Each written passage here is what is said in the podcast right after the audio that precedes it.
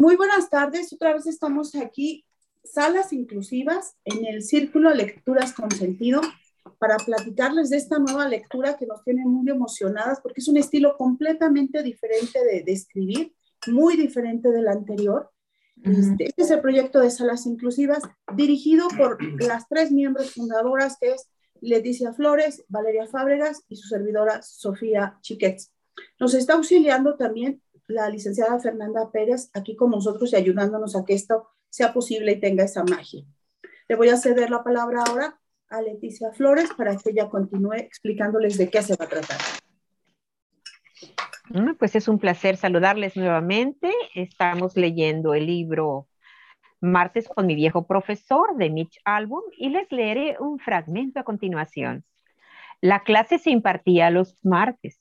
Comenzaba después del desayuno. La asignatura, el sentido de la vida. Se, se impartía a partir de la experiencia propia. No se daban notas, pero había exámenes orales cada semana. El alumno debía responder a varias preguntas y debía formular preguntas por su cuenta. También debía realizar algunas tareas físicas de vez en cuando, tales como levantar la cabeza del catedrático para dejarla en una postura cómoda sobre la almohada, o calarle bien las gafas en la nariz. Si le daba un beso de despedida, ganaba puntos adicionales. No se necesitaba ningún libro, pero se cubrían muchos temas, entre ellos el amor, el trabajo, la unidad, la familia, la vejez, el perdón y por último, la muerte. La última lección fue breve, de solo unas pocas palabras. En lugar de ceremonia de graduación, se celebró un funeral. A continuación, mi compañera Valeria nos dará una reseña de la sección leída esta semana. Bueno, buenas tardes. Eh, como dice Leti, bueno, la historia inicia en la primavera de 1979 en la, en la graduación de una generación de la Universidad de Massachusetts, en donde eh, en este libro, el protagonista es el que nos cuenta la historia. Eh, del profesor que se habla se llama Maury Schwartz y eh, el protagonista lo describe como un profesor, era su profesor consentido, siempre lo, lo lo presentaba como para él era como un profeta bíblico o un duende de Navidad. Y ah, cuando fue la graduación de este muchacho, le dijo a sus papás que tenían un muchacho muy, muy especial, que no era cualquier graduado, que él lo quería especialmente. Eh, en, el siguiente capítulo Resulta que a este profesor le gustaba mucho bailar, pero todos, los, mm, todos los géneros de la música, ya sea rock and roll, jazz, etc. Entonces, él, bueno, hay una anécdota que, se cuenta donde mm, el profesor llega a la universidad y pone un cassette con música y lo pone en el altavoz y entonces todo el mundo lo está escuchando en el patio de la universidad y él se pone a bailar y eso pues sorprende mucho a los, a los estudiantes.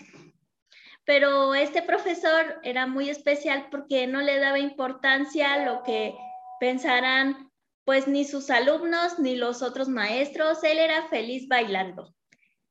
Pero el problema vino cuando después Mm, después, bueno, eh, dice, este, empezó a tener problemas eh, de salud a los 67 años, cuando empezó a tener eh, síntomas de asma primero, luego empezó a tener caídas así muy recurrentes sin ningún motivo, hasta que decide ir al doctor y lo acompaña su esposa. Y entonces el doctor eh, le manda a hacer muchos estudios y después de, pues de un tiempo les da el fatal, el fatal diagnóstico, que es este, resulta que es eh, esclerosis lateral amiotrófica.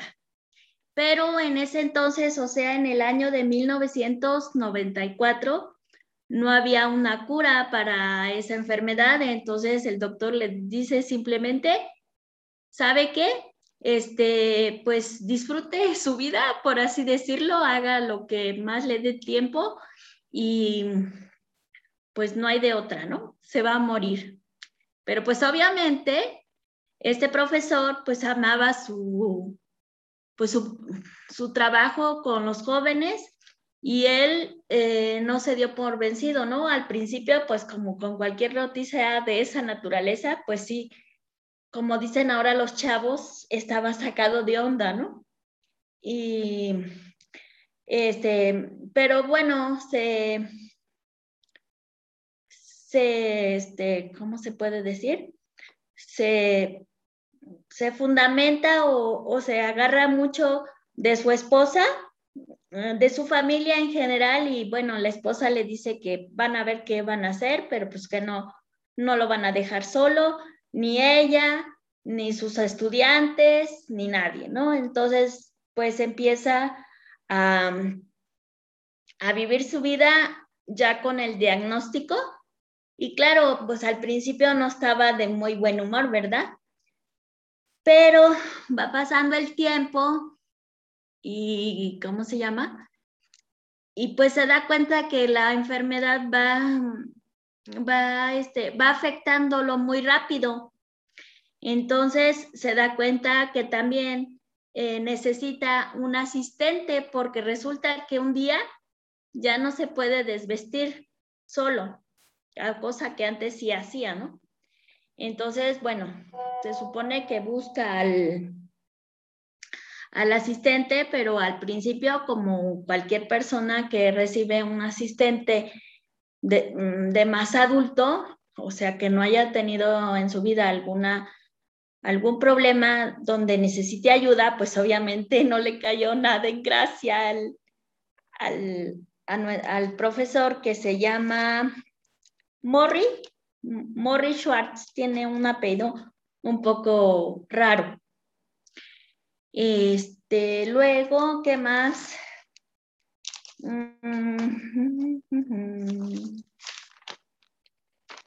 Pues, um,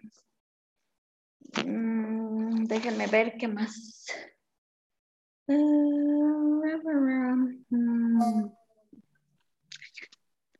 Eh, mm, esa sería toda mi contribución por ahorita, Leti. Gracias. Muy bien, gracias Valeria, muy amable. Ahora Sofía nos va a compartir una biografía del autor. Adelante, Sofía. Yo, quiero comentarles que es una maravilla lo que ha hecho eh, Mitchell David Album en su vida. Él se licenció en sociología en la Universidad de Brandeis. En periodismo se graduó en la Universidad de Columbia y también estudió administración de empresas. Él fue cantante, pianista, eh, reportero deportivo, hizo muchísimas cosas. Fue dejando atrás, tal como nos narra en el libro, su sueño de ser músico, hasta que finalmente se dio cuenta de que lo suyo era esto, era escribir, era compartir, pero compartir desde el corazón. A mí eso es lo que me parece más importante, más que compartirles las fechas en qué año hizo esto o en qué año hizo otro, porque él escribió en 1989 una biografía deportiva y le fue muy bien, le fue muy bien, él estaba siendo famoso en ese momento, pero es entonces cuando se encuentra de nuevo, se reencuentra, porque el destino así es, yo siento que ya todo está trazado. Es así el destino cuando él se reencuentra con su profesor, con Morris Schwartz. Morris, tanto Morris como Mitch Albom son judíos. Es por eso que algunos de sus apellidos quizás nos brinquen. ¿Verdad? Pero entre la comunidad son apellidos muy comunes, ¿verdad? Este, él se acerca y, nos da esta magnífica biografía que martes con el viejo profesor, que ojo, vamos a tener algo bien claro, él lo llevó, él empezó a escribir todo lo que le platicaba con el profesor, primero para crecimiento de él, Y luego se dio cuenta de que Morris se estaba ahogando en deudas de notas médicas, de hospitales, de tratamientos, del mismo este ayudante, este, como dice este Vale, se dio cuenta de que su maestro se estaba ahogando en deudas. Entonces le ofreció en varias editoriales y en ninguna se lo aceptaban, hasta que Doubleday aceptó, aceptó publicarlo. Y esto fue una cosa maravillosa. Se convirtió en película de televisión, obtuvo cuatro premios Emmy, o sea, ha sido un boom. Este libro se está reimprimiendo y reimprimiendo cada vez. A mí me da mucho gusto que desde nosotras lo podamos comentar con los demás, pero desde el goce.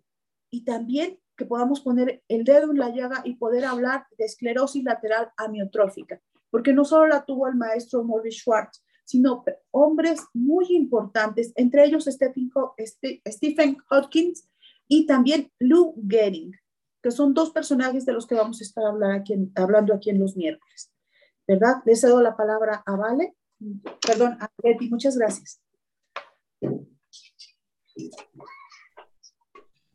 Pues continuando con el programa de hoy, les comentamos que nos pueden localizar para unirse la sala de lectura, que es muy importante importante en la que están temas de discapacidad y, aprendiendo mucho sobre todo sobre de ellas. En nuestro Facebook se llama Salas Inclusivas México, perdón, salasinclusivas.mex y en Telegram y nuestro blog son Salas Inclusivas 2021. Sofía Chiquet le va a decir cómo comunicarse, bueno, cómo escuchar nuestros este, Spotify y también nos va a compartir cuáles son las opciones para colaborar con nuestro equipo de salas inclusivas. Adelante, Sofi.